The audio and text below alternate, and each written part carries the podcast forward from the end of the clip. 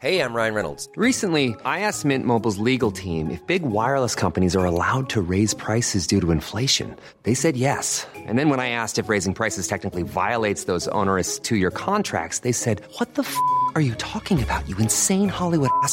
So to recap, we're cutting the price of Mint Unlimited from $30 a month to just $15 a month. Give it a try at mintmobile.com slash switch. $45 upfront for three months plus taxes and fees. Promo rate for new customers for limited time. Unlimited more than 40 gigabytes per month. Slows. Full terms at mintmobile.com.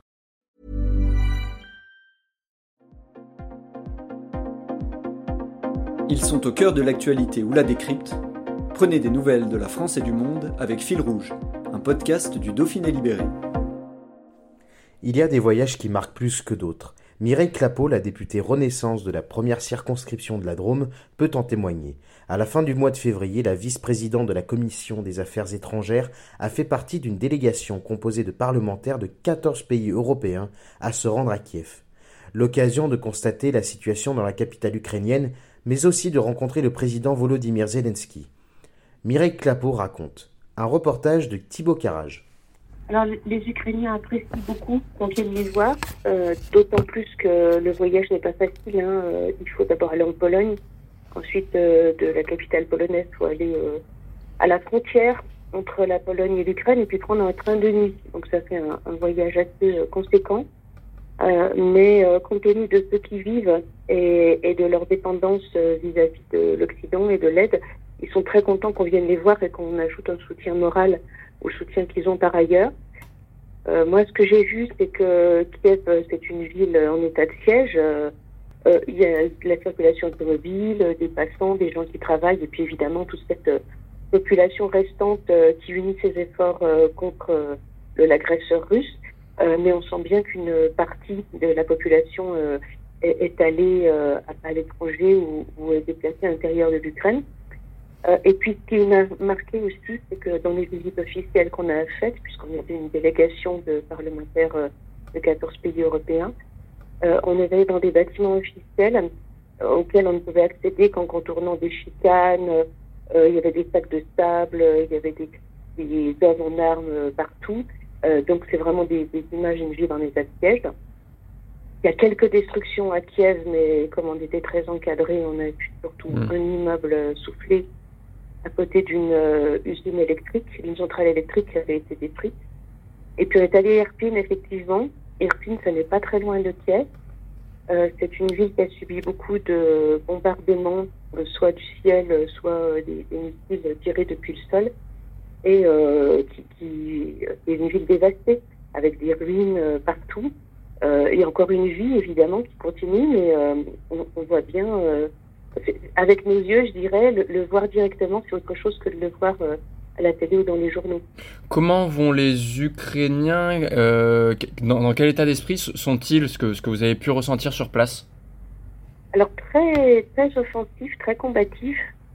Euh, ils nous disent qu'ils vont gagner la guerre, que ça n'est qu'une question de temps, qu'ils vont lancer une contre-offensive prochainement ils ont confiance dans leurs forces, euh, encore une fois avec l'aide militaire euh, occidentale.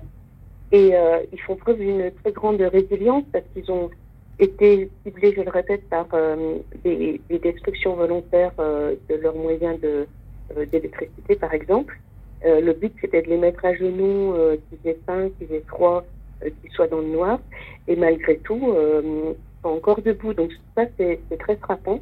Moi, je les ai trouvés donc très résilients, très combatifs. Et euh, ils nous donnent une leçon de, courage, ça c'est sûr. Vous avez pu rencontrer le président Volodymyr Zelensky. Qu'est-ce que vous en tirez de ces échanges que vous avez pu avoir avec lui? Donc, on a eu plusieurs rencontres de haut niveau, effectivement, avec euh, le président de l'Assemblée nationale et les, les présidents de commission, la vice-ministre chargée de l'intégration européenne, ministère de la Défense, ministre de l'Énergie, et puis la fameuse rencontre avec euh, Volodymyr Zelensky. Donc c'est très impressionnant.